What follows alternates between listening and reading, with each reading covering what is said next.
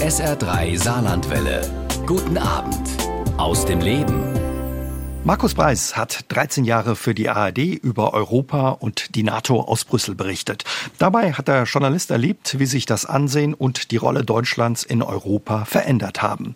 In seinem Buch Angezählt geht der Journalist jetzt der Frage nach, warum ein schwaches Deutschland Europa schadet. Und heute ist Markus Preis mein Gast bei SA3 aus dem Leben und wir unterhalten uns über die neue Rolle Deutschlands in Europa und wie Spitzenpolitiker hinter den Kulissen in Brüssel auf Deutschland aktuell blicken. Hallo Herr Preis, schön, dass Sie mein Gast sind. Hallo und ganz herzlichen Dank für die Einladung. Ich freue mich sehr über das Interesse an diesem Thema. Brüssel, Herr Preis, ist ja für viele vor allem viel Bürokratie und Gesetze, die nicht immer alle verstehen und nicht immer alle für nötig halten. Was ist dran an dem Klischee? Ah, ich würde sagen, da ist schon auch ein bisschen was dran, denn äh, das ist schon eine eigene Welt, die da äh, in Brüssel auch innerhalb dieser Stadt existiert. Aber ich glaube, ähm, was uns auch nicht ganz klar ist es, wie wichtig das gleichzeitig auch ist. Aber wie gesagt, man guckt drauf, man sieht äh, äh, Vorschriften zu Bereichen. Äh, früher war es die Gurkenkrümmung, die es übrigens nicht mehr äh, gibt, äh, zum Ärger des Handels, der sich hinterher darüber beschwert hat, dass die Regelung nicht mehr gibt, weil er jetzt selber irgendwie nicht mehr genau weiß, wie die Gurken eigentlich alle aussehen und das selber dann noch nachgeregelt hat.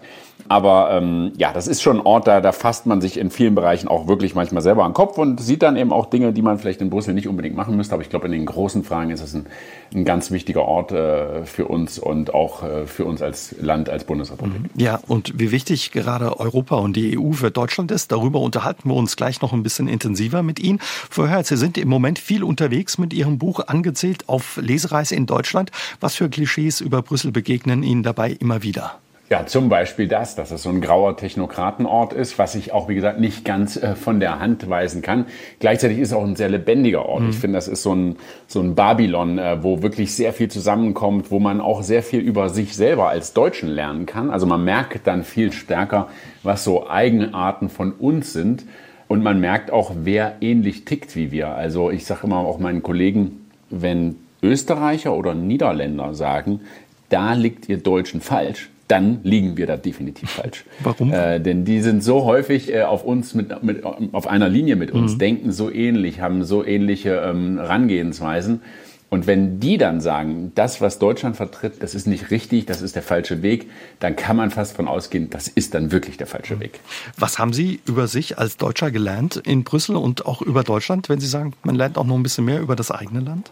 Zum Beispiel, dass man, ähm, wie stark äh, unser innerer Drang ist, Widersprüche aufzulösen. Äh, wenn Sie in Belgien leben, dann lernen Sie, man kann auch Widersprüche einfach mal gegeneinander stehen lassen. Man kann also eine, eine Situation sehen und sagen, stimmt, das passt eigentlich überhaupt nicht zusammen, aber ich habe jetzt auch keine Zeit, mich darum zu kümmern. Und das lasse ich jetzt einfach so. Wohingegen wir häufig diesen Impuls haben, alles, sei es politisch oder auch vielleicht im, im persönlichen Leben gerade zu ziehen oder zu sagen, dass wenn zwei Dinge gegeneinander stehen, dann muss man irgendwie einen Ausgleich da schaffen. Da lernt man zum Beispiel, dass das in uns drinsteckt, das zu ändern. Und man sieht auch sehr stark, wie zum Beispiel bei den Belgiern, dass, dass andere äh, Nationen nicht dieses mhm. Bedürfnis immer haben. Also ein bisschen harmoniesüchtig. Das passt nicht ganz zu der Politik der Ampelkoalition in Berlin. Da wird im Moment viel gestritten. Dafür steht die Bundesregierung auch stark mhm. in der Kritik. Hm, wie blickt man in Brüssel bei den Spitzenpolitikern und Diplomaten ja auf den Streit in Berlin und die Politik der Ampelkoalition? Mit großem Entsetzen und mit großer äh, Verwunderung. Ähm, Entsetzen, weil Deutschland eine wichtige Rolle da spielt. Und wenn Deutschland quasi abgelenkt ist, angezählt, wie, wie das Buch ja sagt, mhm. ähm, also sich nicht äh, darauf konzentrieren kann, dann ist das nicht irgendein Land in der EU. Das ist dann nicht Malta oder äh, Tschechien mit allen Respekt vor diesen Ländern, sondern das ist eben das Schwergewicht, was äh, gerade sich nicht um die, die Sache kümmern kann. Und das andere ist mit einer Verwunderung, weil genau das ist man halt von Deutschland überhaupt nicht gewohnt. Andere Länder haben sich in der Geschichte schon häufiger so verhalten, äh, aber eben nicht Deutschland. Deutschland ist das Land, was als aufgeräumt, nüchtern äh, gilt, als ein Land, wo, wo die Menschen zusammenkommen, wo die einen Kompromiss finden können, den dann auch hinterher durchziehen. Und jetzt erleben wir quasi äh, eine Politik, die häufig keine Position hat oder noch schlimmer äh, aus Sicht vieler Nachbarn, die dann im letzten Moment sogar noch mal ändert, wenn es eigentlich schon fertig ist. Also zum Beispiel beim Verbrennermotor oder jetzt bei der Diskussion um das Lieferkettengesetz. Mhm. Äh, das ist etwas, wo die anderen einfach erstaunt sind, dass Deutschland sich so verhalten kann und dass es auch nach dem ersten, sage ich mal, Aufschrei nach dem Verbrennermotor jetzt weiter so geht. Werden Sie da auch hinter den Kulissen mal angesprochen und werden gefragt, sag mal, was ist denn da los bei euch zu Hause? Ja, definitiv. Also das kommt natürlich mit der Zeit. Es war in den ersten Brüsseler Jahren nicht so. Ähm, mit der Zeit hat man dann natürlich auch mehr Kontakte und vielleicht auch ein ganz klein bisschen mehr so Renommee. Und dann wird man auch gefragt von Botschaftern oder auch von Ministern, äh, wie, wie läuft das da in Deutschland? Warum passiert das da so? Also da, daraus spricht ein großes Interesse an uns, an unserem Land, äh, was bei uns äh, vor sich geht und eben aber auch eine große Sorge, weil mhm. ähm, Deutschland war im Prinzip immer selbsterklärend pro-europäisch, no Bullshit und äh, wir, wir treffen unsere Entscheidungen und, und äh, ja, stehen dann dazu. Ähm, momentan ist es halt eine Situation, die äh, aus dem Ausland sehr chaotisch wirkt, wo man das Gefühl hat, da ist wahnsinniger Stress in diesem Land. Ähm, und wie gesagt, das an einer ganz zentralen Stelle. Deutschland ist die würde ich sagen, unverzichtbare Nation in Europa. Und wenn die angezählt ist, dann ist es ein Problem. Deutschland ist angezählt, sagen Sie, und so ist auch der Titel Ihres Buches. Warum ist Deutschland angezählt? Das ist ja ein Begriff, den kann man sich ja bildlich vorstellen, weil wir schwere Treffer eingesteckt haben. Wirkungstreffer, richtig ans Kinn. Also wir waren vorher vielleicht schon nicht in der besten Form. Das ist uns ja spätestens auch dann seit Covid klar geworden. Ähm, wo wir gesehen haben, wie wirklich unsere Infrastruktur ist, wie äh, unsere digitale Infrastruktur vielleicht ist, wie schwer wir uns tun, was andere Länder viel besser gemacht haben, einen vernünftigen Schulunterricht in so einer Situation äh, ja, aufrechtzuerhalten oder zu etablieren da hat man gesehen, wir sind nicht gut in Form. Wir sind nicht so gut in Form auf jeden Fall, wie wir denken. Und dann kam eben der russische Angriffskrieg gegen die Ukraine, wo wir gesehen haben, eine sozusagen Disziplin, die wir überhaupt nicht mehr wichtig fanden, nämlich Verteidigung, Militär. Da sind wir blank, wie es äh, Herr Mais, der Generalinspektor der Bundeswehr, gesagt hat, ganz frank und frei blank. Wir können im Prinzip kaum etwas machen. Das ist ein richtiger Volltreffer. Und dann kommen natürlich die ganzen äh, Fragen äh, der Energieversorgung hinzu, die uns massiv getroffen haben und wo wir jeden Tag auch weiter die Auswirkungen sehen. Jetzt sieht man, die, die Schlagzeilen werden ja nicht besser. Ganz im Gegenteil. Die Prognosen zum Beispiel, wie unsere Wirtschaft sich entwickelt, die gehen ja, werden ja immer noch weiter nach unten jetzt korrigiert. Also das sind Elemente und dazu kommt aus meiner Sicht, wir sind auch deswegen angezählt, weil wir ein Land sind, was unglaublich zerstritten gerade ist, was eben nicht mehr diesen Konsens so findet, sondern wo, wo die Debatten sehr scharf geführt werden, äh, wo ich mich manchmal wundere, wie wenig Verständigung dann bei diesen sehr heftig geführten Debatten äh, zustande kommt. Und das sieht man aus dem Ausland und das führt eben zu diesem Zustand, dass man sagt, dieses Land äh, ist angezählt. Der Titel ist so, wie ich finde, der Zustand gerade ist, aber wir stehen auch noch. Ne? Und das ist mir auch wichtig. Es bedeutet nicht, wir sind K.O. Wir sind angezählt. Wir müssen jetzt gucken, gehen wir auf die Bretter oder kommen wir wieder nach vorne. Und ja, was wir ändern können, dass wir wieder nach vorne kommen, darüber unterhalten wir uns gleich noch ein bisschen ausführlicher. Lassen Sie uns noch ein bisschen ja bei diesem Wanken und dem angezählt bleiben. Gerade haben Sie angesprochen, der Ukraine-Krieg. In diesem Zusammenhang wurde auch ja von Bundeskanzler Scholz der Begriff Zeitenwende geprägt, von dem Sie sagen, der trifft auf Deutschland deutlich mehr zu als auf andere EU-Länder. Warum? Weil wir aus Sicht unserer Nachbarn äh, viel zu lange in einer Zeit uns noch wähnten, die schon aus deren Sicht schon lange vorbei war. Also die gerade die osteuropäischen Staaten haben äh, und ich schließe mich da gerne ein, uns schon sehr lange gewarnt, dass es viel wir etwas mit einem viel aggressiveren Russland zu tun bekommen haben, wo wir noch die Hoffnung hatten, wir können auch ähm, mit Blick auf die deutsche Wiedervereinigung, auf Gorbatschow, auf ähm, ja im Prinzip auch ein bisschen romantische Vorstellungen quasi da drumherum kommen. Mhm. Die naiv Polen, auch ein Stück die weit. Balten, naiv, definitiv. Also es, ich erinnere mich selber an ein Interview, was ich geführt habe mit dem litauischen Außenminister im Januar 2022, also wenige Wochen bevor der Krieg begonnen hat. Und er hat da auch dann nochmal gesagt, die Welt vom vergangenen November oder Oktober ist vorbei. Die wird nicht mehr kommen. Einfach weil er gesehen hat, was sich da an der Grenze äh, zur Ukraine zusammenbraut, was Russland für Truppen in Belarus zusammenzieht. Gleiches der amerikanische ähm, Verteidigungsminister Austin, der so ein sehr schwerer Mann ist mit einer unglaublich voluminösen Stimme und der gesagt hat, I've been a soldier for half of my life.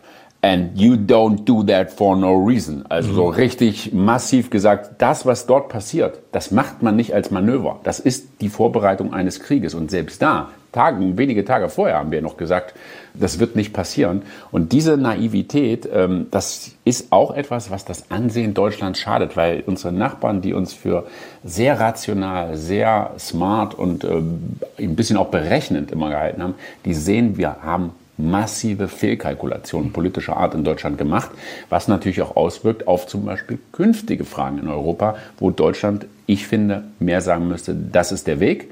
Aber das Vertrauen, dass das deutsche Urteil das Richtige ist, was es sehr lange und sehr stark gab, das ist auch erschüttert. Ich will nicht sagen, dass es weg ist, aber das ist erschüttert.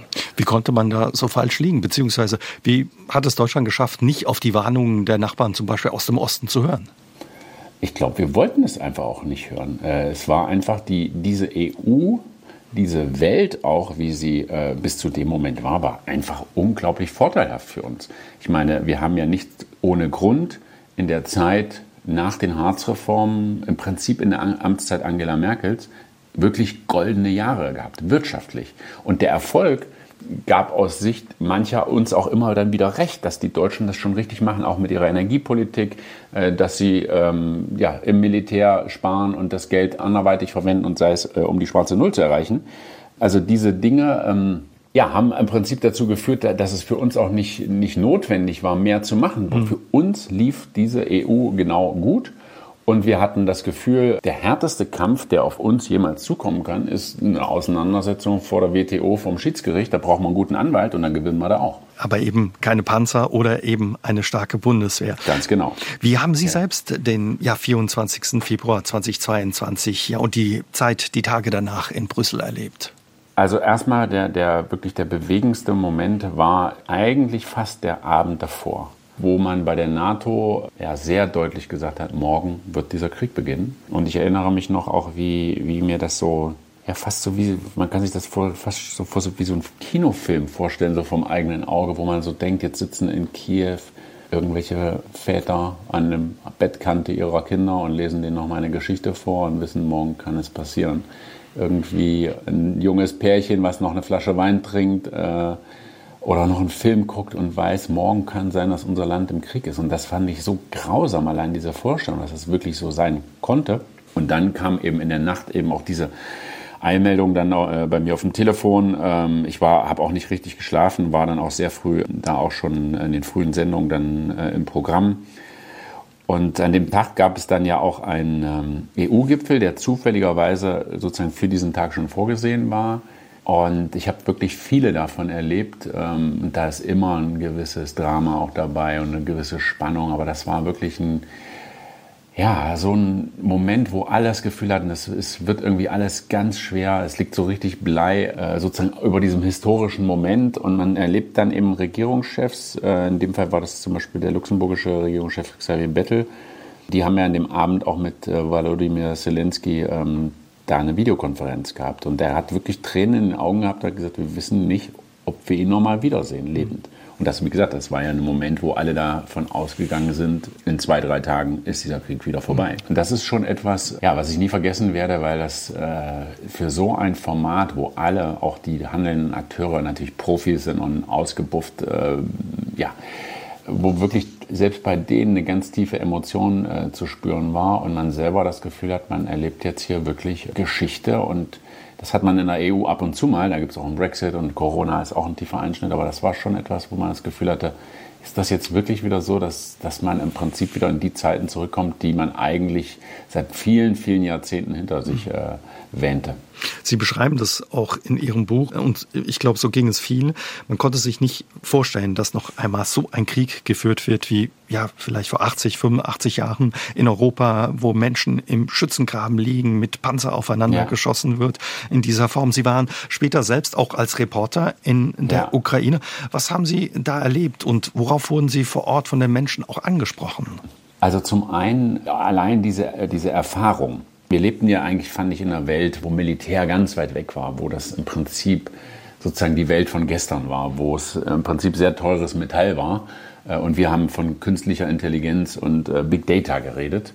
Und dann einfach diese Härte dieser physischen Gewalt dann wieder da zu spüren. Also äh, ich war selber in einem Moment da, wo ungefähr so ein Kilometer Luftlinie, und ich habe das in dem Moment gar nicht gesehen, sondern nur äh, die Detonation mhm. und dann quasi den Rauch dann äh, da eine Rakete einschlug. Und man kann das gar nicht beschreiben, weil beim ersten Moment weiß man gar nicht, war das jetzt was Militärisches oder war das Gewitter?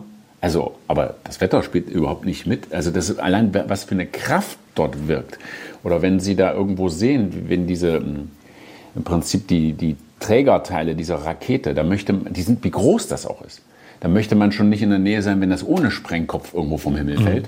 Und dass das wieder so äh, hingeht. Oder man sieht Soldaten äh, mit Amputationen und dieses unglaublich archaische im Schlamm, im Dreck zu kämpfen. Und man fragt sich, wo ist diese Welt äh, wieder hingekommen? Und da, dass das jetzt wieder äh, das sein soll, wie wir hier Konflikte regeln. Also das äh, hat mich wirklich mitgenommen und schockiert, ähm, das zu sehen. Umgekehrt, was habe ich gehört? Das war ja im April, also einen guten Monat nachdem der Krieg begonnen hatte. Was, und das war ein Zeitpunkt, wo Deutschland sehr in der Kritik stand. Deutschland macht zu wenig, Deutschland ist zu langsam, Deutschland äh, ist zögerlich. Und selbst da, wo es ja auch einige Leute gesagt haben, ihr bezahlt immer noch so viel an Gazprom, ihr, ihr bezieht immer noch das Gas von denen, ihr bezahlt viel mehr jeden Tag an, an Gazprom, als ihr im, im Monat an uns jetzt hier gerade gebt, was auch stimmte. Selbst da hat man sehr stark gemerkt, äh, die Menschen in der Ukraine gucken auf Deutschland die sagen, wir sind immer in diesem Bereich, das gilt im Prinzip letztlich auch für die Polen, wir sind immer historisch in diesem Bereich zwischen Deutschland und Russland gewesen und geografisch. Und diese beiden Länder haben auch immer unsere Geschichte geprägt. Und wir möchten, dass uns Deutschland hilft. Also man, man merkte sehr deutlich, danke Großbritannien, danke auch äh, Frankreich, in dem Fall ja, zu diesem Zeitpunkt ja vor allen Dingen sehr stark Großbritannien.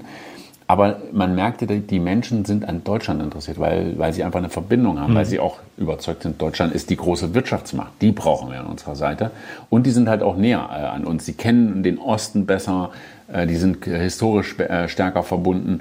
Und das ist schon faszinierend auch gewesen und hat mir auch nochmal die Augen geöffnet, was wir da wirklich für eine Rolle haben. Wir sind dann nicht einfach irgendwie ein großes Land in der Tabelle. Für die Menschen dort sind wir das Land, was sie neben den USA an ihrer Seite wissen wollen. Sie sind in Ihrer Zeit als Korrespondent in Brüssel auch logischerweise viel durch Europa gereist. Was haben Sie ja bei Ihren Reisen durch Europa über Deutschland erfahren? Und ja, wie hat sich vielleicht auch ein bisschen Ihr Blick auf Deutschland dabei verändert? Also auf der einen Seite, wir sind ein Land, auf das man blickt. Äh, wir sind ein Land, das viele Verbindungen hat.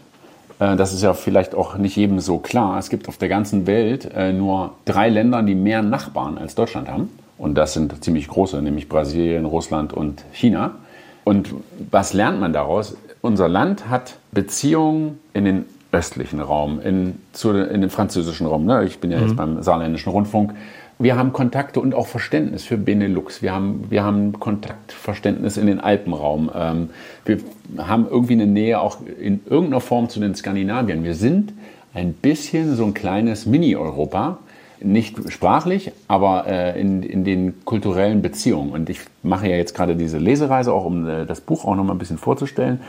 Und das ist schon auch so, wenn, wenn man das macht und sieht dann, na okay, da steht das Schild Paris, hier fahre ich wieder, da steht das Schild Prag, hier fahre ich wieder, da steht das Schild Mailand. Also wir sind wirklich, das machen wir uns gar nicht so klar, wie zentral wir wirklich äh, für dieses Gebilde sind. Äh, nicht nur, weil wir wirtschaftlich äh, am stärksten sind und äh, auch immer noch sind, es schrumpft ja gerade ein bisschen, oder äh, weil wir die meisten Einwohner haben, sondern einfach, weil wir, äh, weil wir diese Nähe haben. Mhm. Und was ich auch gelernt habe, ist, das betrifft vor allen Dingen unser östliches Nachbarland Polen, dass wir nicht mehr so den Punch haben. Also Polen ist, finde ich, ein Land, wenn man da hinkommt, wenn man sich nochmal erinnert, als die in die EU aufgenommen wurden, da ging es um Autodiebstahl und Einbrecher und so ein Quatsch und vielleicht Fliesenleger, die äh, mit Dumpinglöhnen kommen. Also man hat das so quasi so ein bisschen belächelt.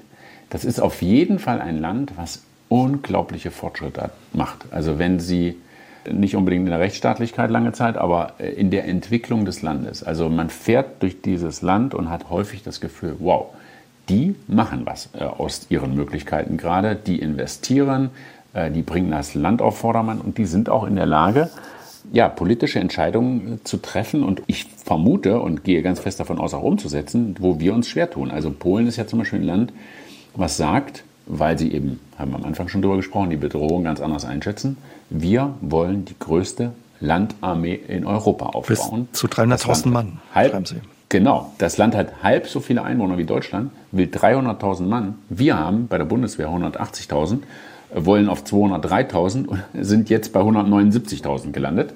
Also man sieht äh, diese, sowohl den, offenbar den gesellschaftlichen Willen, das zu tun, weil es muss ja auch jemand dann zur Armee gehen, als auch den politischen, äh, so ein Projekt zu machen und auch 4% der Wirtschaftsleistung fast äh, so viel wie kein anderes Land für, in dieses Projekt zu investieren. Mhm. Und man muss dann nicht alles gut finden, was Polen macht, um Gottes Willen, vor allen Dingen nicht vor der Wahl. Aber das ist schon etwas, was auch ein bisschen imponiert, dass ein Land so einen Plan für sich hat. Sie beschreiben auch, dass Ihnen aufgefallen ist, dass Deutschland längst nicht mehr das moderne Land ist, für das wir es oft selbst halten noch. Wie gesagt, durch Corona ist das vielleicht ein bisschen offensichtlicher geworden, aber ich, mir begegnet in Deutschland häufig die Vorstellung, hier ist es sozusagen, also hier ist es am besten und bei den anderen, denen, denen helfen wir noch ein bisschen mit Fördergeldern. Das ist definitiv nicht der Fall. Also da muss man nur äh, auf die digitale Infrastruktur zum Beispiel gucken. Da, da sind wir ein, äh, ja, ich will nicht sagen Entwicklungsland, aber da sind wir ganz weit äh, zurück. Und ich merke das auch selber, wenn ich in in Belgien irgendwie unterwegs bin, und Belgien ist nun auch nicht das Land, was immer als das modernste weltweit genannt wird, aber in Belgien habe ich im Prinzip kein Portemonnaie mehr dabei, weil ich alles mit dem Handy mache. Alles, egal wo. Und wenn ich irgendwo mir, was ich nicht mache, ein Kaugummi kaufen würde, das, das macht man da so. Und äh, hier ist schon, ja, gibt, geht kein EC, äh, geht nur EC oder äh, Karte sowieso nicht, wo man wirklich so, ähm, da, äh, also manchmal passiert mir das, äh, mittlerweile habe ich das wieder, auch durch die Lesereise wieder stärker äh, präsent. Ich habe das immer dabei, aber ich musste, ich gab Momente, wo ich noch mal kurz sozusagen an meine Tasche musste und irgendwie erstmal das Portemonnaie rausholen musste, um dann bezahlen zu können. Und das sind so Dinge, äh, das ist ja nur, nur eine Sache. Das andere ist der Umgang mit unserem Bildungssystem, äh, der Zustand unserer Schulen, wo Sie in anderen Ländern sehen, da wird einfach mehr äh, Wert drauf gelegt. Und wir sind da, finde ich, ein bisschen nachlässig, weil das ist zum Beispiel gerade auch die Schulen und die Universitäten, das ist unsere Stärke in Deutschland. Da, da kommt unser Reichtum der letzten 100 Jahre her. Das fällt mir immer äh, deutlicher auf und ich glaube vielen anderen auch. Mhm. Also ein Beleg mehr, dass Deutschland angezählt ist, wenn es eben auch um solche Themen wie die Digitalisierung geht oder unsere Infrastruktur und Schulen. Warum aber schadet ein schwaches Deutschland Europa? Ich glaube, wenn wir über unseren Platz in der Welt nachdenken, dann ist er erstmal sehr stark davon getrieben, dass Deutschland der Exportweltmeister war oder zumindest eine wahnsinnig starke Exportnation ist. Das sind wir aber nicht, weil wir jetzt allein so fleißig sind und äh, drumherum sitzen noch ein paar Italiener und ein paar Ungarn, sondern im Prinzip haben wir es geschafft, diesen Binnenmarkt für uns maximal zu nutzen, indem wir in, vor allen Dingen in Ungarn oder in der Slowakei in der Autoindustrie zum Beispiel produzieren und das dann in Wolfsburg, äh, in, in München, in, in äh, Stuttgart quasi dann fertig machen. Das heißt, wir brauchen erstmal das, das Gefühl, dass die EU funktioniert und der Binnenmarkt funktioniert um das Ganze dann auch nicht nur hier zu verkaufen, sondern äh, weltweit. Dafür braucht Deutschland vor allen Dingen die EU, weil wir einfach ansonsten ein bisschen kleines Land sind. Wir holen uns quasi mehr Kampfgewicht dadurch, dass wir größer erscheinen im Rahmen der EU. So, und diese EU, aber die will ja auch insgesamt ihren Platz in der Welt ein bisschen behaupten. Also vor 150 Jahren war Europa dominierend. Äh, das ist ja schon lange nicht mehr der Fall und ist auch sicher nicht das Ziel, sondern es geht ja darum, äh, nur zumindest seine eigene Position ein bisschen noch durchsetzen zu können. Und wenn das stärkste Land in der EU, wo auch so viel für die anderen von abhängt, schwach ist oder geschwächt ist oder K.O. geht, äh, also wenn wir wirklich einen richtigen wirtschaftlichen Niedergang hätten, dann, dann schadet das A den anderen, dann schadet das uns, das ist logisch. Aber vor allen Dingen äh, kann auch diese Gemeinschaft nicht diesen Platz behaupten, wenn das stärkste Mitglied äh, so große Probleme hat. Und deswegen gibt es in Europa keine Schadenfreude. Vielleicht vor ein paar Jahren hätte es sie noch gegeben. Aber jetzt sehen alle, ähm, wenn es Deutschland schlecht geht, ziehen wir die anderen auch mit runter. Egal ob der Brexit, Trump oder Covid, der Krieg in der Ukraine, all diese Dinge haben uns die Augen geöffnet für die vielen Probleme, die wir in Deutschland mit uns herumschleppen, sagen Sie. Deutschland muss sich deswegen in der EU neu positionieren. Wie könnte so ein Neustart aus Ihrer Sicht aussehen, Herr Preis? Also ich glaube, erstmal wäre es gut, wenn wir darüber konkreter nachdenken. Also uns auch einen Plan machen, uns vergegenwärtigen, in welcher Welt wir hier gerade leben, wo wir hier gerade aufgewacht sind und dann kann man diverse Schlüsse daraus ziehen. Wir haben ja unseren Bundeskanzler bei der Sicherheitskonferenz gehört, der sehr deutlich gesagt hat, ohne die Sicherheit, ohne die Verteidigungsfähigkeit ist das alles andere auch im Prinzip hinfällig. Das würde dafür sprechen zu sagen, wir haben nur begrenzte Ressourcen. Wir bauen, so wie wir es gerade bei Polen besprochen haben, wir wollen uns einfach militärisch stärker aufstellen. Es kann nicht sein, dass wir sagen, wir sind blank, dass äh, Militärexperten und auch die Bundeswehr selber sagen, wir, wir können nur eine Stadt wie Cottbus äh, die Luftverteidigung für, für ein paar Monate machen. Für mehr reicht es nicht oder wir können höchstens ein Territorium wie den Bayerischen Wald vielleicht verteidigen, aber nicht äh, unsere gesamte Grenze. Also das ist ja, würde ja naheliegen, dann zu sagen, okay, dann versuchen wir die Ressourcen da rein zu tun und wir werden sozusagen die USA Europas, unsere Nachbarn wünschen sich auch, dass wir eine viel stärkere Rolle in dem Bereich spielen. Gibt es da keine Sorgen, ich glaube, gerade, wenn wir nach Osten blicken, wenn zum Beispiel Deutschland sein Militär stärker ausbauen würde? Ja, das ist auch eine, wie Sie haben vorhin gefragt, was ich da bei den Reisen mhm. über uns lerne. Das lerne ich zum Beispiel auch. Äh, wenn Sie zum Beispiel mit dem polnischen Außenminister äh, über diese Frage sprechen, und dann sagt der, Deutschland muss mehr tun. Und dann hat man ja, man ist ja auch so sozialisiert. Dann sagt man, ja, aber der Zweite Weltkrieg, Danzig, der Schlagbaum, hm, die Springerstiefel, haben Sie da keine Sorge vor? Und dann sagt einem ein Außenminister, in dem Fall dann sogar noch von der Peace-Partei, nein, haben wir nicht. In welcher Welt lebt ihr denn? Wir sind in der EU. Wir müssen irgendwie ein bisschen ähm, die Möglichkeit haben, wir wollen ja nicht irgendwie die Welt erobern, sondern nur, wir müssen einen Zustand schaffen, wo wir nicht sofort quasi kapitulieren müssten. Das ist das Ziel und da müsst ihr mehr machen. Und dann komme ich wieder und sage, ja, aber Deutschland ist das nicht schwierig, gerade für Polen, so nach dem, was Polen auch erlebt hat äh, im Zweiten Weltkrieg mit den Deutschen. Und dann sagt einem jemand von der Peace, Deutschland ist doch heute eine stabile Demokratie. Und also für die ist es total klar, dass, das, dass Deutschland jetzt nicht das Deutschland von früher damit automatisch ist, sondern die sagen, wir brauchen äh, ein gut aufgestellten gestelltes Deutschland, weil uns für uns alle das gut ist oder eben umgekehrt ein schwaches Deutschland Europa schadet.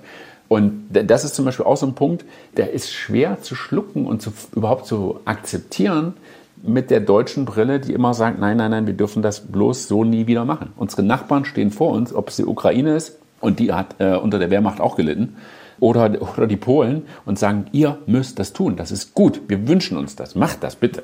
Also da hat sich der Blick auf Deutschland verändert in den ja, letzten ja. Jahren und Jahrzehnten. Das eine, wie Sie sagen, wäre ja das Militär auszubauen, dass Deutschland so etwas wie die USA Europas wird. In welchen Bereichen müsste sich aus Ihrer Sicht Deutschland noch neu positionieren in der EU? Ich glaube, diese Funktion, äh, also ich würde nicht dafür plädieren, dass man das zur obersten Kategorie macht, sondern das ist etwas, was man machen muss. Aber ich glaube, eine ganz große Bedeutung Deutschlands für die Zukunft und auch für unseren Kontinent ist, dass wir wirtschaftlich stark bleiben. Und da würde ich mir wünschen, ein stärkeres Nachdenken darüber, wo kommt diese Stärke künftig wieder her. In der Vergangenheit kam sie häufig daraus, dass wir unglaublich innovativ waren. Und ich äh, erwähne das auch im Buch. Die Menschen, die es damals gab, und es waren keine Firmen, es waren Menschen, wie Karl Friedrich Benz, Gottlieb Daimler, Robert Bosch, Werner von Siemens, das heute Weltkonzerne sind. Es waren Menschen, die offenbar Bildungsmöglichkeiten hatten, sonst hätten sie vielleicht nicht das so umsetzen können, aber die auch die Möglichkeiten hatten, solche Ideen umzusetzen, zu entfalten äh, und auch erstmal zu starten. Also technologisch wieder zu überlegen, wo kriegen wir solche Menschen wieder her? Warum sind die nicht mehr bei uns so stark? Warum gibt's die gibt's immer noch, aber die heißen heute Steve Jobs oder Mark Zuckerberg oder Sergey Brim und sind irgendwo im Silicon Valley und machen im Prinzip das gleiche wie früher äh, Daimler und äh, Siemens, nämlich sie haben eine Idee, sie setzen es um, sie machen eine Firma und sie machen im Prinzip äh, nicht unerheblichen Anteil des Bruttoinlandsprodukts der USA, genauso wie die Automobilkonzerne das bei uns hier gemacht mhm. haben. Und da muss man, finde ich, wieder nachdenken, wie kriegt man das wieder hin? Und ich glaube, ein wichtiges Element dazu ist nicht nur über äh, staatliche Programme und Förderungen. Das ist sicher wichtig bei der Infrastruktur, aber aus meiner Sicht ein wichtiges Element ist auch die Freiheit wieder dazu schaffen für ein unternehmerisches Tun. Wir sind, und wir haben am Anfang darüber gesprochen, Brüssel ist da auch eine, äh, die beste Adresse für. Wir regulieren vieles aus meiner Sicht tot, bevor es überhaupt startet. Also Bürokratie ähm, abbauen und, auch. Äh, ja, und ähm, ich bin davon überzeugt, äh, und ich glaube, das ist eigentlich auch eine deutsche Einstellung. Was erfunden werden kann, wird irgendwann erfunden. Und die Frage ist, wollen wir es machen oder wollen wir sagen, nee, wir machen das alles nicht. Aber es wird trotzdem passieren und es wird zu uns kommen. Und da würde ich mir, und ich weiß, dass es nicht unproblematisch ist, wieder mehr Offenheit wünschen, mehr Freiraum, damit so etwas entstehen kann. Und übrigens in Klammern auch dann jemand da unglaublich auch persönlich erfolgreich mit wird. Das muss man dann auch akzeptieren. Also diese Persönlichkeiten haben halt für Hunderttausende, Millionen Familien in Deutschland über viele Jahrzehnte auch deren äh, gutes Leben äh, im Prinzip ermöglicht durch ihre Ideen und ihre Fähigkeit, das quasi zu einem Unternehmen zu machen, was Geld abwirft. Und da, das ist, finde ich, ähm, mindestens so wichtig wie die Frage, welches genaue Förderprogramm legen wir jetzt für was wieder auf. Gerade im Konflikt äh, mit Russland und gerade auch im Krieg in der Ukraine konnte man sehen, wie stark auch unsere Wirtschaft und Industrie eben von der Energie abhängig ist, dem Gas, das aus Russland kam. Aus Ihrer Sicht hat man daraus was gelernt, wenn es gerade auch um die Rolle Chinas geht bei den Geschäftsbeziehungen und der Bedeutung für die deutsche Wirtschaft? Also ich glaube, das ist ein, das ist ein ganz schwerer Prozess, weil äh, Russland hat uns in gewisser Weise äh, ähm, einfach gemacht, äh, in Anführungszeichen, beziehungsweise im Prinzip ja gar keine Möglichkeit vielen Unternehmen gelassen, äh, als sich da zurückzuziehen. Bei China ist ja dieser Punkt nicht gekommen. Und äh, wenn man äh, viele Unternehmen sieht, die wahnsinnig stark vom chinesischen Markt auch abhängen, denen zu sagen, ja, geh da mal noch ein bisschen stärker raus, in Klammern, mach weniger Geschäft, das ist ja nicht unbedingt innerhalb der Logik eines Unternehmens äh, eine sinnvolle Strategie, ist das, glaube ich, ein, äh, ja, ein leicht politisch zu sagen, aber für ein ganz konkretes Unternehmen äh, schwer umzusetzen. Umgekehrt, ich höre von vielen, äh, auch innerhalb der EU, die sagen, die Unternehmen sind häufig schon einen Schritt weiter als eure Politik in Deutschland. Also die reagieren schon. Sei es auf die Frage, wo kommt die Energie her, sei es mit wem genau mache ich wie viel Anteil meines Geschäftes. Also ich bin da guter Dinge, dass wir, dass wir ein Land sind, was da einen, einen Weg findet. Aber wir haben auch eben Firmen, die sagen, äh, wir können da gar nicht äh, uns zurückziehen, weil wenn wir das machen, dann fehlt uns so viel Geschäft, äh, dass der Rest auch nicht funktioniert. Sie waren gerade mal 28, als Sie einer der jüngsten Fernsehjournalisten oder der jüngste Fernsehjournalist waren, die die ARD je ins Ausland geschickt hat. Das war 2006. Sie wollten aber erst gar nicht nach Brüssel. Nee, überhaupt nicht. Also Brüssel war auf der Liste meiner äh, Traumziele ähm, ganz hinten, beziehungsweise eigentlich gar nicht drauf. Ähm, man weiß natürlich, wo man quasi sozusagen theoretisch hinkommen könnte mal als Korrespondent. Mhm. Ich wollte unbedingt ins Ausland, das war klar. Aber Brüssel war ganz hinten. Ich habe geträumt so von Gerd Ruge und Klaus Bettnarz und Fritz Pleitgen über den zugefrorenen Baikalsee zu fahren und eine Autopanne dann zu haben und die Reifen zu wechseln mit äh, irgendwelchen russischen Helfern oder bei irgendwelchen Warlords im Kaukasus zu sein oder nach Afrika. Also das war so meine Vorstellung äh, von Journalismus und was ich gerne machen wollte. Und mein damaliger Chefredakteur äh, sagte, nein, du bist gut für diese komplizierten Dinge ein bisschen auf den Punkt zu bringen und live äh, auch das zu erklären. Und das brauchen wir in Brüssel und Paris. Wie wäre es mit Brüssel? Und ich sah schon so, oh nein. Ich dachte Moskau oder Nairobi. Aber ich habe mir, ähm, da ich unbedingt ins Ausland wollte, ich habe dann noch das kleine Schutzargument vorgebracht, dass ich kein Französisch spreche, was sich mittlerweile radikal geändert hat und äh, hat aber nichts genutzt. Ähm, und ich war dann da und schon nach kurzer Zeit fand ich es wirklich so toll, weil es immer die großen Fragen sind, weil es solche starken Auswirkungen auf unser Leben hat, weil es spannend ist, auch eben, mhm. was wir am Anfang schon mal besprachen, so die unterschiedlichen Perspektiven auch zu sehen. Wie sehen das Italiener, wie sehen das Finnen, äh, mit denen zu, äh, sich auszutauschen darüber, auch zu erfahren, das ist ja ein ganz, ganz wichtiger Teil unserer Arbeit, ist ja noch viel wichtiger äh, als zu wissen, was in der EU-Kommission passiert, ist ja zu wissen, was passiert jetzt gerade in Schweden. Äh, welche Ko Regierung ist da, welche äh, Koalition, was gab es da gerade für einen Skandal. Weil was in den nationalen äh, Hauptstädten sozusagen vorgeht oder in den Ländern, das beeinflusst dann am Ende auch, was in Brüssel passiert. Das ist ja nicht immer alles logisch. Das sehen wir ja auch bei uns gerade. Also wenn man weiß, dass, dass wir gerade eine Koalition haben, die sich über alles streitet und äh, selten quasi auf einen Nenner kommt, ja, dann versteht man, warum gewisse Gesetze in Brüssel gerade nicht funktionieren. Nicht, weil da irgendwie in der Sache irgendwas nicht hinhaut. Aber kann man dann schon sagen, ja, das war so ein bisschen lieber auf den zweiten Blick, weil später haben Sie mal im Interview gesagt, ja. Brüssel ist eigentlich das Beste, was mir passieren konnte. Ja, ist auch so. Also, wie gesagt, das habe ich auch schon nach wenigen Wochen so empfunden, weil es ist ein ganz journalistisch herausfordernder äh, Stadt und ein ganz herausfordernder Ort.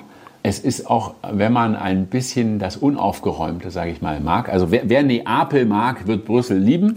wenn man also so eine Stadt mag, dann ist es auch ein ganz toller Ort, um dort zu leben.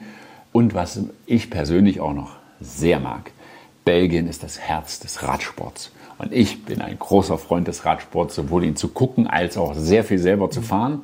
Und äh, das geht in Belgien hervorragend und die Leute sind so rücksichtsvoll, wenn man irgendwo über Land, wo überhaupt kein Radweg ist und so fährt. Äh, also da gibt es so viele andere Länder, wo man äh, vorsichtig sein muss, wo man denkt, ich muss ein bisschen aufpassen. Aber in Belgien wird der Rennradfahrer mit Respekt behandelt und das ist auch etwas, was ich ganz groß zu schätzen weiß. Mhm. Das heißt, wenn Sie in den letzten Jahren frei hatten, konnte man Sie dann häufig auf dem Rennrad auf den Straßen Belgiens irgendwie antreffen? Ja, wenn Sie früh aufstehen. Oh. also ich, ich fahre sehr viel, und, ähm, aber ich fahre fast immer sehr früh morgens. Auch weil ich ähm, ja jemand bin, der ansonsten relativ viel in den Abend rein arbeitet und äh, dann auch meine Kinder natürlich irgendwann auch mal sehen möchte, wenn ich sie schon nicht abends sehe. Und deswegen, äh, da ich gerne, ich fahre dann so 80, 100, 120 Kilometer. Also das dauert dann schon mal so seine vier Stunden.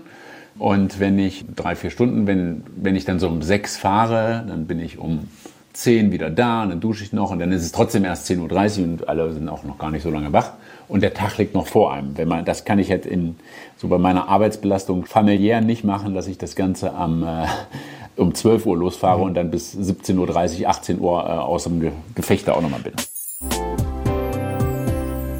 Wenn Sie sagen, Sie sind ein Frühaufsteher, offenbar brauchen Sie dann nicht viel Schlaf, oder wie ist das? Viele von uns kennen ja aus den Fernsehnachrichten auch die Bilder und Berichte von den langen EU-Gipfelnächten in Brüssel. Ja. Wie viele Nächte haben Sie sich in Ihren 13 Jahren als Brüssel-Korrespondent um die Ohren geschlagen?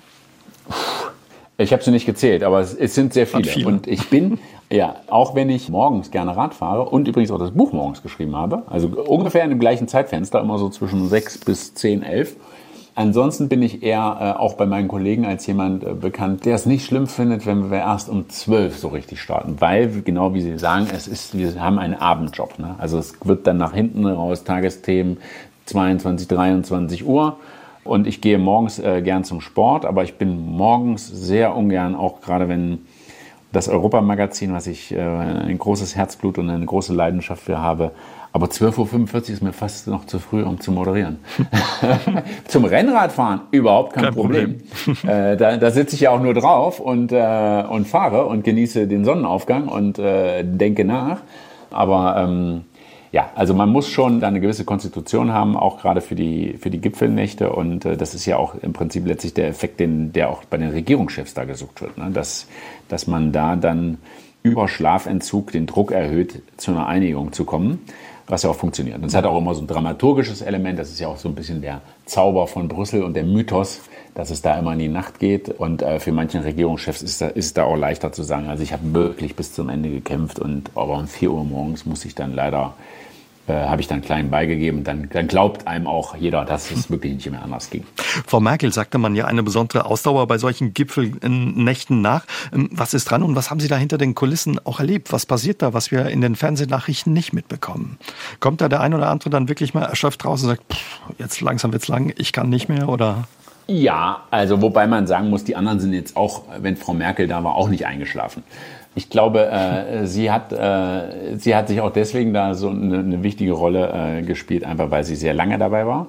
Also sie hat die Funktionsweise viel besser verstanden. Sie hat vielleicht auch mit diesem Element besser arbeiten können, äh, die Nacht ein bisschen da zu nutzen, auch äh, taktisch. Also ich glaube, ihr Hauptvorteil war vor allen Dingen, dass sie wusste, wo sie hin wollte und dass sie wusste, wie die EU funktioniert, wie man Dinge beeinflussen kann. Und sie war natürlich auch in einer sehr starken Position. Als deutsche Bundeskanzlerin oder Bundeskanzler ist man automatisch äh, in gewisser Weise der mächtigste Mann da äh, im Raum. Also das ist ein Mythos, der, der gepflegt wird. Und ich glaube, Angela Merkel hatte in der Tat war eine herausstechende Politikerin da, weil sie die EU sehr stark ähm, in der Zeit geprägt hat. Aber ich finde auch nicht genug. Sie hätte wirklich die Chance gehabt, auch eine Weiterentwicklung zu forcieren, weil es selten jemand in einer Person, ein Regierungschef, so ein Gewicht dort hatte, äh, wie sie das in vielen Jahren hatte. Und das finde ich ein bisschen schade. Also eine verpasste Chance mit dem Respekt, den sie da auch genossen hat und mit dem Einfluss, wenn ich sie richtig verstehe. Ja, und, und gleichzeitig mit einem französischen Präsidenten, der mit einer Europahymne und einer Europaflagge äh, am Louvre äh, nach seinem Wahlsieg aufläuft. Und mit dem haben wir jetzt im Prinzip sieben Jahre nichts gemacht und fragen uns, wie demnächst sich das weiterentwickeln soll, während wir angezählt sind, während äh, wir eine deutlich schwierigere Weltlage haben, wo wir auch objektiv andere Dinge haben, um die wir uns kümmern müssen. und wo wir vielleicht in Frankreich demnächst auch Herrn Macron nicht mehr haben. Ne, die Uhr tickt, noch drei Jahre.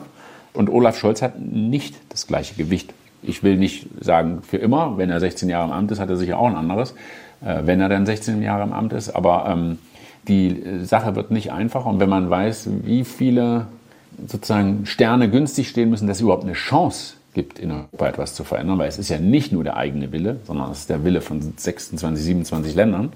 Ja, dann ist es schade, wenn man, wenn man so in so einer starken Position ist und der andere wichtige Player, nämlich Frankreich, eigentlich auch generell willens, äh, dann nichts macht.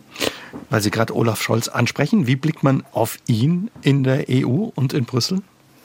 Also ich habe eben schon mal gesagt, er ist äh, ohne dass das irgendwo festgelegt wäre, äh, sicher der mächtigste einzelne Politiker in der EU. Es ist einfach ein deutscher Kanzler. Aber er wirkt da häufig noch äh, wie ein äh, Fremdkörper. Weil er natürlich auch diese Gravitas noch nicht haben kann, die man dann auch über die Zeit irgendwie vielleicht auch entwickelt.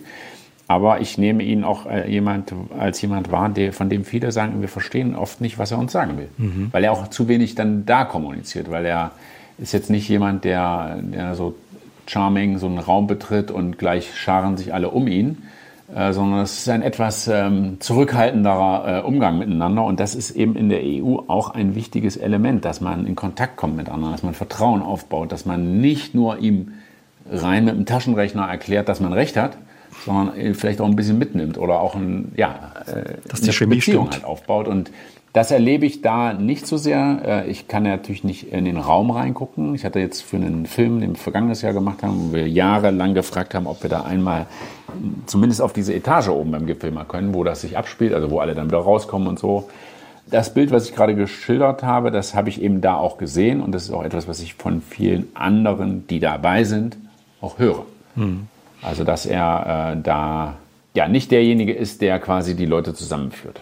Also. Und das ist ähm, etwas, was Angela Merkel doch auch häufiger gemacht hat. Und wenn sie sich mit Regierungschefs äh, unterhalten, die sagen, manchmal gibt es dann auch so, ähm, die frühere finnische Regierungschefin Sanna Marin hat mir das mal gesagt, dann, dann gibt es noch den Big Boys Table. Also da, wo dann nochmal, wenn es jetzt gar nicht mehr vorwärts geht, dann nochmal gesprochen wird. Das haben wir ja in letzter Zeit öfter mal mit Orban gesehen. Und da kommen dann, da ist dann Scholz natürlich dabei äh, oder Angela Merkel, äh, der französische Präsident, Frau von der Leyen, äh, der Ratspräsident und dann halt noch meistens Mark Rutte, Niederlande, weil der halt der am längsten amtierende zusammen mit Orban ist und eben auch eine gewisse Erfahrung hat. Aber äh, ich glaube, oder ich mache jetzt mal eine etwas steilere These, wenn Olaf Scholz nicht der Kanzler von Deutschland wäre, würde er bestimmt nicht an diesen Tisch geholt. Noch nicht. Vielleicht ändert sich das irgendwann. Aber jetzt würde ich sagen, nein. Sie sind 1978 in Heiligenstadt in Thüringen geboren, also in der ehemaligen DDR. Sie sind im Sperrgebiet, äh, ja, mehr oder weniger vor dem Grenzzaun aufgewachsen. Wie hat es Sie geprägt, so nah an der Grenze aufzuwachsen, Herr Preis? Das hat mich insofern geprägt, dass ich immer weg wollte und reisen wollte und die Welt sehen wollte. Also die Welt war so klein und so äh, endete so abrupt in westlicher Richtung, dass ich immer den Wunsch hatte, irgendetwas davon zu sehen, in andere Länder zu kommen, aber eben als Kind auch eigentlich die Gewissheit, das ist auch erstaunlich, wie man das mit 10, 11 Jahren schon so verinnerlicht, dass sich das niemals ändern wird. Mhm. Also die Gewissheit, dass, dass man von diesem Traum eben vielleicht den nie leben kann. Bei mir hat das dazu geführt, dass ich sehr viel gelesen habe, weil da konnte man äh, reisen, in dem Buch zumindest. Das hat mich wiederum geprägt für den Journalismus als Berufswunsch auch das ein bisschen das Literarische. Also ich habe immer früher auch sehr gern Hemingway gelesen und dieses Journalistenleben, aber auch dieses Erleben äh, vor Ort irgendwo sein, auch äh, schwierigere Situationen. Äh, er war ja auch äh, da im, im, spanischen Bürgerkrieg und in diversen Kriegen da unterwegs. Ja, das das Eingesperrtsein, was ich als Kind noch nicht so empfunden habe, es war einfach äh, quasi wie wenn Sie wissen, morgens geht die Sonne auf. Mhm. Dann wissen Sie, morgen früh geht die wieder auf. Und bei mir war klar, da drüben kommen nur Oma und Opa rüber. Einmal im Jahr dürfen die irgendwie so eine Reise machen, aber alle anderen nicht. Das war einfach gesetzt. Und ähm, wie gesagt, das hat mich dazu gebracht, äh, sozusagen zu träumen, zu lesen und am Ende auch zu diesem Weg. Und heute gibt es mir ein unglaublich positives Lebensgefühl Warum? Zum einen, weil ich es immer noch super finde, äh, dass ich halt in, in Brüssel äh, so lange Zeit verbracht habe, dass ich auf der ganzen Welt unterwegs war, äh, dass ich Russisch, Englisch, Französisch, ein bisschen Niederländisch sprechen kann, dass meine Kinder besser Französisch als Deutsch sprechen mittlerweile oder einfach weil sie auf einer frankophonen Schule sind. Und das finde ich einfach toll und, und sehr bereichernd und äh, ja, ein, eine, eine schöne Erfahrung. Und umgekehrt gibt es mir immer einen großen Optimismus, weil wenn mir jemand sagt, Markus, das schlagt dir das aus dem Kopf, das wird nichts dann sage ich, die Tatsache, dass ich in Brüssel bin, das war wirklich unwahrscheinlich. Und das andere, das ist jetzt nur noch ein kleineres Problem. Also, dass ich auch diesen Angang so ein bisschen optimistisch habe, zu sagen, also Nichts ist unmöglich, das habe ich schon einmal äh, erlebt und äh, worüber wir jetzt reden, ist wirklich nur ein kleines Problem mhm. gerade. Damals haben Sie sich ja nicht davon ja, geträumt, eben als Journalist in Köln, Paris oder Brüssel zu arbeiten. Was wäre denn aus Ihnen geworden, wenn die Mauer nicht gefallen wäre? Sie waren damals elf, ne, als die Mauer gefallen ist? Ja, das ist eine gute Frage, die ich auch äh, mir häufig selber schon gestellt habe, die ich auch sehr viel zum Beispiel mit meinem Vater diskutiere. Zum einen glaube ich nicht, dass in den Verhältnissen der DDR bei mir der Wunsch gewesen wäre, Journalist zu werden. Glaube ich nicht. Aber ich weiß es auch nicht. Und das andere ist die Frage, mh, hm, dort war ja manche Möglichkeit auch daran gebunden, wie man sich gegenüber dem System verhalten hat. Mhm. Ob man das und das studieren konnte, ob man überhaupt studieren konnte. Und da fragt man sich schon, wie hätte ich mich da verhalten? Hätte ich da um mein persönliches Ziel zu erreichen. Hätte ich da Kompromisse gemacht, wäre ich da mitgegangen. Ich würde mir wünschen, dass ich sagen könnte, nee, nee, hätte ich auf gar keinen Fall. Ich hätte da einfach das Rückgrat durchgedrückt und äh, wäre in den Widerstand gegangen. Ich glaube aber, dass äh, das nicht die richtige Antwort wäre. Ohne dass ich sage, ich hätte das Gegenteil gemacht. Aber da denke ich viel drüber nach und auch, äh, wenn man heute auch, wir Journalisten urteilen ja auch schnell über Leute, ist ja auch ein Teil manchmal unserer Arbeit, aber ich versuche da immer äh, auch zurückhaltend zu sein und zu sagen, es gab einfach, gibt sicher Lebensumstände, die, die zu ganz anderen Ergebnissen führen. Und mhm. ich weiß nicht sozusagen, was, was ich zum Beispiel inner, innerhalb der DDR gemacht hätte, wenn man die Chance gehabt hätte, seinen Traum, Studienplatz oder was auch immer zu bekommen. Und wie gesagt, allein, dass man das so ausspricht, sagt ja, was das für ein verrücktes System war, dass man sozusagen selbst um den Studienplatz unabhängig von seinen eigenen Leistungen quasi äh, kämpfen musste auf einer ideologischen Ebene. Mhm. Zum Glück hat sich Ihr Traum erfüllt und Sie konnten viel reisen. Von was für Ländern haben Sie damals geträumt, da als kleiner Junge in Ihrer Heimatstadt in Thüringen? Von Russland. Von Russland? Also das war, äh, ja, das war das Land, was für mich sozusagen diesen großen Abenteuerfaktor hatte, in dem Sinn, dass es wild war, groß, interessant. Äh, es waren so die 90er Jahre. Äh, man wusste noch nicht, wo, wo sich dieses Land äh, hinentwickelt. Und es hatte eben auch die politische Komponente. Also mhm. die auch für uns eine Relevanz hat. Das spielte schon immer eine Rolle. Also ich glaube, es gibt auch sehr interessante Geschichten in Papua-Neuguinea. Aber das ist halt äh, weniger, äh, das hat, hat nicht diesen, sag ich mal, historisch-politischen Kontext, der auch das hier so richtig interessant macht.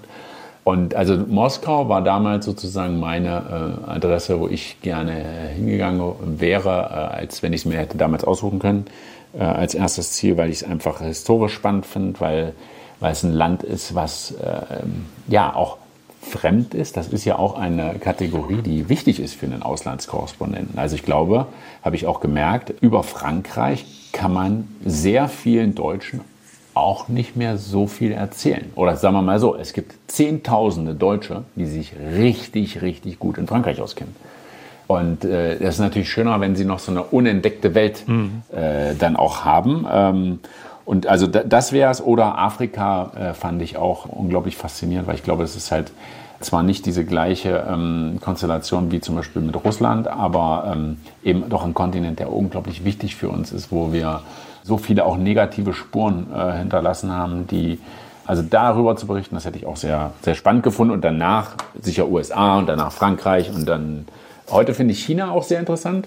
Äh, wobei mir alle meine ähm, Kollegen, sowohl von der ARD als auch von anderen Medien, die da sind, sagen, ähm, du kannst nicht das machen, eben was du denkst, dass du selbst in den, unter den Bedingungen, die du dir vielleicht vorstellst, äh, machen könntest. Es ist so unglaublich eingesperrt und so unglaublich kontrolliert, ja, dass es halt äh, eben nicht dieses äh, Gefühl ist, ich gucke mir mal das Land an und berichte darüber. Mhm. Und das ist äh, schade, aber China ist natürlich äh, auch ein sehr, sehr interessantes äh, Land. Und das interessanteste Land gerade ist Deutschland. da geht es für Sie demnächst eben hin, auch als Chef des ARD Hauptstadtstudios. Da unterhalten wir uns gleich noch ein bisschen drüber. Erlauben Sie mir, dass ich noch mal kurz mit Ihnen in Brüssel bleibe. Brüssel ist ja bekannt dafür, dass man Spitzenpolitikern als Journalist ja besonders nahe kommen kann. Sie haben in Ihrer Zeit als Korrespondent da viele Kanzler, Präsidenten, Außenminister, aber auch Generäle und Wissenschaftler getroffen. Gibt es Begegnungen, die Ihnen ja besonders in Erinnerung geblieben sind oder Sie in besonderer Form bewegt haben? Also sagen wir mal so, wo habe ich eine, im ersten Moment eine sehr direkte Lehre äh, gelernt? Ich habe eine Frage mal an Donald Trump gestellt und habe mich hinterher gefragt, wie ich eigentlich auf die Idee kam, dass ich ihm wirklich eine sachorientierte Frage stellen kann. Weil er natürlich komplett auf ein ganz anderes Thema gegangen ist und äh, ich einfach gemerkt habe, also so jemanden kann man überhaupt nicht sachlich befragen, weil das einfach eine riesige Show ist, die er da macht. Umgekehrt, was mir sehr stark in Erinnerung bleiben wird, sind die drei Begegnungen, die ich äh, hatte mit Volodymyr Zelensky.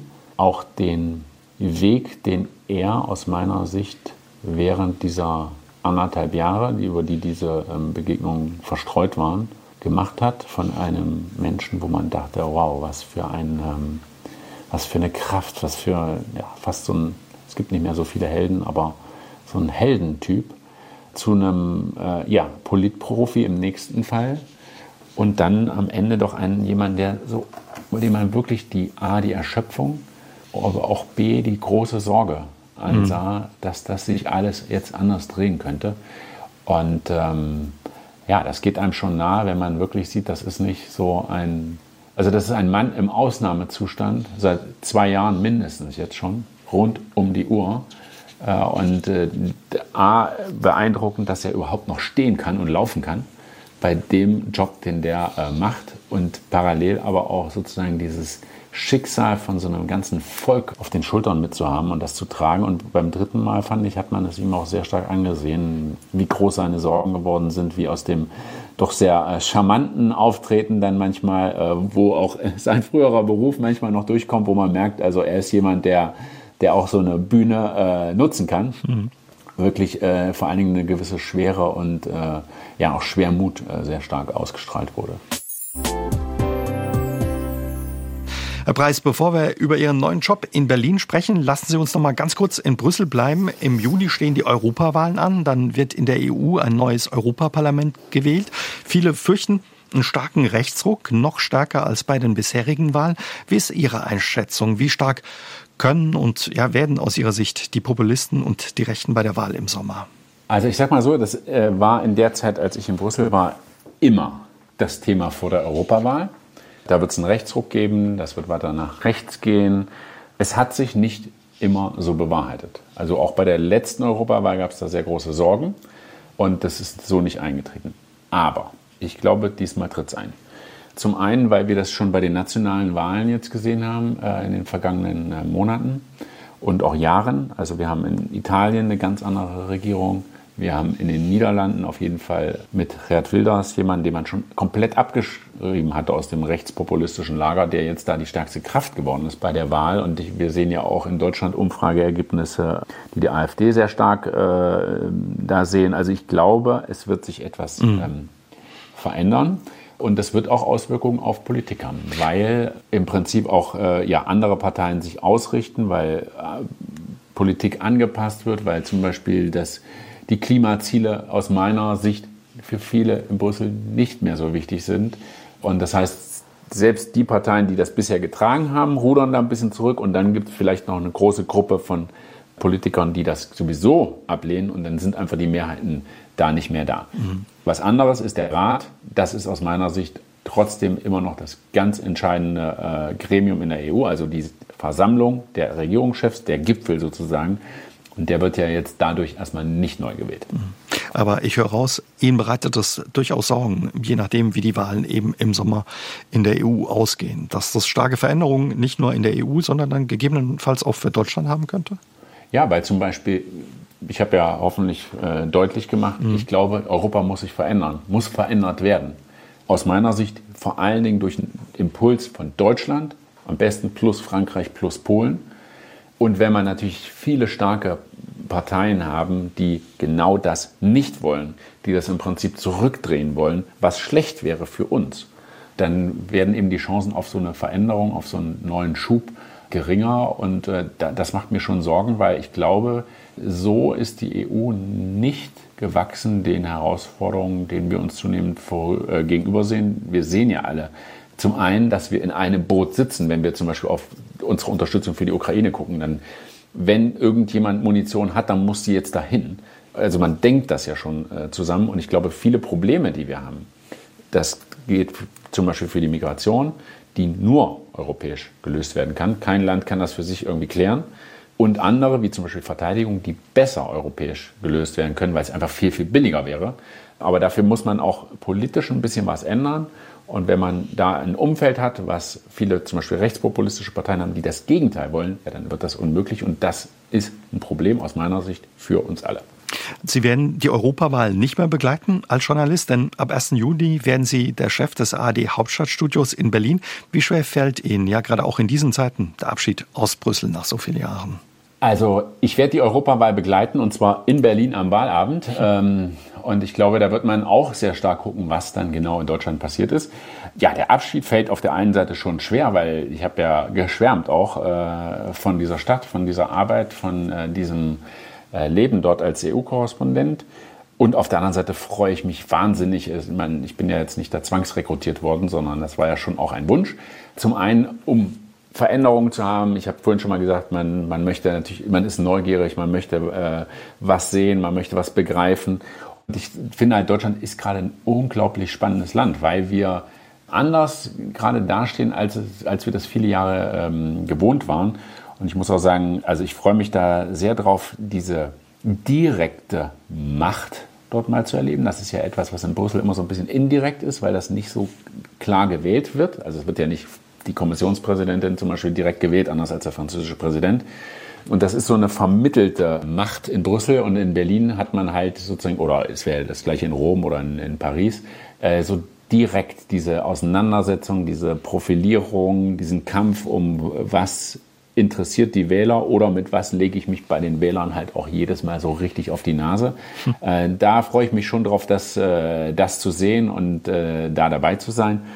Und äh, hinzu kommt noch, dass ich auch finde, dass wenn man irgendwann wechselt, Berlin ist halt auch, finde ich, eine tolle Stadt. Äh, da freue ich mich auch so drauf. Wobei die Wege mit dem Rennrad raus, die sind halt so unglaublich viel länger als Brüssel. Und da muss ich mal gucken, ob ich damit so richtig noch warm werde. Müssen Sie den Wecker vielleicht noch ein bisschen früher stellen. Wir freuen uns auf alle Fälle darauf, dass Sie ja uns in Zukunft verständlich die Berliner Politik erklären. Und ich sage vielen Dank, dass Sie heute ja Ihre Erfahrungen aus Ihrer langen Zeit in Brüssel mit uns geteilt haben. Alles Gute für Sie und vielen Dank für das Gespräch, Herr Preis. Ganz, ganz herzlichen Dank. Danke für das Interesse und äh, gerne wieder. SR3 aus dem Leben. Immer dienstags im Radio, danach als Podcast auf sr3.de.